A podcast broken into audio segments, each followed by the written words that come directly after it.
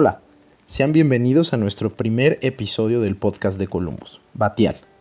El objetivo de este espacio es poder acercar a nuestros clientes y al público en general a los principales tópicos y eventos económicos y financieros de una manera sencilla y aterrizada. Batial es un nombre que exploramos hace tiempo, cuando comenzamos con la revista digital de la empresa. Representa una zona oscura y profunda en el océano. La marca Columbus siempre se ha relacionado con el mar y entendimos que mucho de lo que hacemos como asesores patrimoniales se presenta para nosotros en la superficie, por nuestra experiencia y conocimiento. Sin embargo, para la generalidad de las personas no es así. El porqué del comportamiento de la economía y los mercados financieros no tiene para todos una respuesta tan sencilla. Se encuentra en una zona más profunda, de donde nosotros buscaremos extraerla hacia la superficie para que pueda ser de más fácil acceso para todos. Dicho lo anterior, pasaremos a buscar resolver las preguntas que dan título a este primer capítulo de nuestro podcast. ¿Qué pasa con los mercados financieros actualmente? ¿Por qué el impacto económico de la crisis pandémica generada por el COVID está siendo ignorado por estos? Las fuertes protestas en Estados Unidos tampoco tendrán un efecto negativo en el comportamiento de los principales activos financieros. Contestemos estas cuestiones por partes. 1. Parece que fue hace mucho tiempo que experimentamos una fuerte volatilidad en los mercados, importantes descensos en la valuación de prácticamente todos los activos, particularmente en las bolsas de valores. Y no es así. Apenas en el mes de marzo, el índice Standard Poor's 500 perdió 12.5% y acumuló en el año un retroceso del 20%. Cifras similares se observaron en el índice accionario mexicano. El rebote no tardó mucho tiempo observamos una recuperación en forma de V, es decir, la estrepitosa caída fue seguida por importantes ganancias en un periodo de tiempo reducido. En abril y mayo, las ganancias llevaron a los principales índices de Wall Street a reducir a la mitad sus pérdidas anuales, por lo menos. De hecho, el Nasdaq revirtió por completo los descensos para volver a tener ganancias en 2020. Es decir, estamos nuevamente cerca de máximos históricos para el mercado de capitales gracias al comportamiento de un número reducido de emisoras, como las del sector tecnológico, y no es un crecimiento generalizado.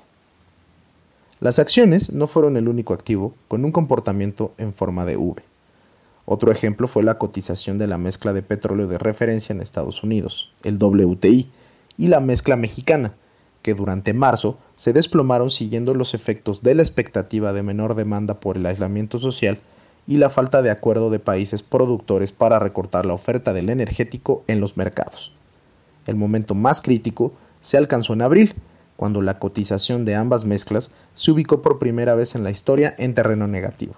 De hecho, el punto más bajo del precio del WTI llegó a los menos 37 dólares por barril, al cierre del mes de mayo ya se ubicaba en 36 dólares.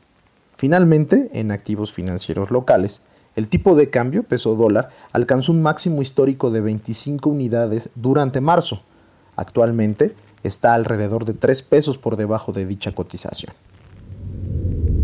En segundo lugar, como se comentó antes, las recuperaciones observadas en los mercados financieros ignoraron en su momento los nocivos efectos del cierre masivo de actividades económicas en la información financiera proyectada por las empresas norteamericanas para el cierre del año y en los indicadores correspondientes a los meses de marzo y abril.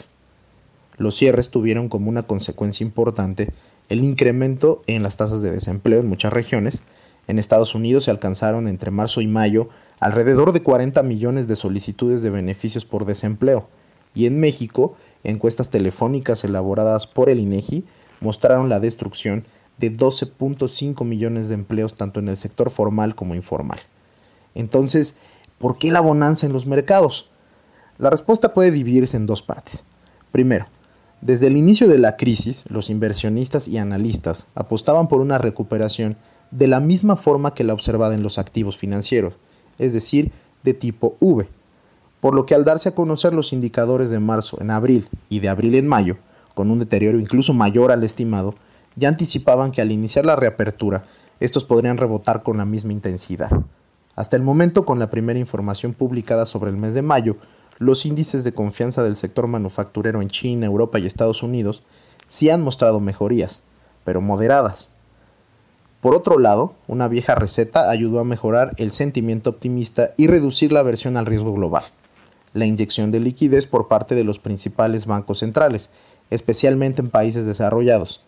En esta ocasión acompañados por paquetes de estímulo también del lado fiscal, como transferencias en efectivo, créditos y aplazamiento en el pago de impuestos. Tan solo en la Unión Americana, la inyección potencial que podría hacer el Banco de la Reserva Federal alrededor del 30% y el estímulo fiscal del 15.4%, en ambos casos respecto a su PIB. Cabe señalar que recientemente se ha observado una mayor correlación del comportamiento de los activos financieros como las bolsas con el incremento en el balance de la Fed y una menor correlación con el desempeño de la economía real.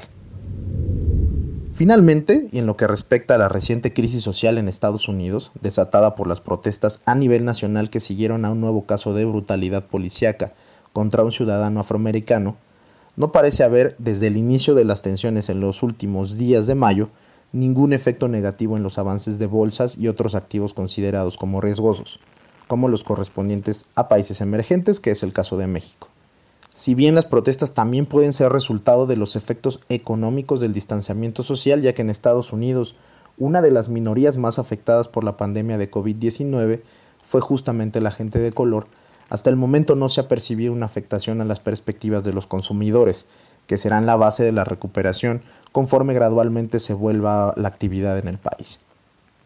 Incluso, según una nota del Financial Times del 2 de junio, en otros episodios de descontento social que se reflejó en protestas masivas, las bolsas cerraron de forma positiva los años en cuestión. Fue el caso de 1968 con el asesinato de Martin Luther King y John F. Kennedy, o en 1992 con el caso de Rodney King en Los Ángeles. Más recientemente, las protestas conocidas como Occupy Wall Street en 2011 fueron seguidas por alzas en el Standard Poor's 500. En conclusión y en mi opinión, la fortaleza de los mercados financieros no parece estar bien fundamentada, mientras que la apuesta por una recuperación acelerada de la economía tras la reapertura parece ser precipitada, particularmente por los ejemplos de otros países, como los asiáticos. Está el caso de Corea o China, donde los rebrotes de coronavirus son una amenaza sobre nuevos cierres y la actividad no es la misma que previo al inicio de la pandemia. Las prioridades en el consumo son otras, la movilidad sigue siendo limitada, hay restricciones y cierres en fronteras y la gente sigue pasando una gran parte de tiempo en casa, como muestra una nota de la revista Barron también del pasado martes 2 de junio. También las protestas en Estados Unidos podrían tener como efecto negativo nuevos contagios y ser el detonante de más tensiones sociales, si las débiles condiciones sobre el empleo y la economía en general se mantienen, y si los estímulos, particularmente los que fueron directo a los hogares, no son suficientes. No debemos olvidar que anteriormente la política monetaria expansiva ha sido gasolina para los activos financieros, pero ha tenido un efecto limitado en la economía real, caracterizada por bajos niveles de inflación en donde se ha implementado. Bueno, pues si llegaron hasta acá, muchas gracias por su atención. Estaremos trayendo temas de actualidad en este foro. Invitaremos a los especialistas que tenemos en Columbus y amigos fuera de la empresa que puedan enriquecer con sus opiniones a nuestro público. Estén pendientes de nuevos episodios. Incluso buscaremos dar un poco más de información de lo que es la figura que nosotros tenemos como asesor patrimonial. Así que esperemos que podamos contar con su atención en siguientes emisiones. Hasta luego, los mejores deseos para ustedes y sus familias.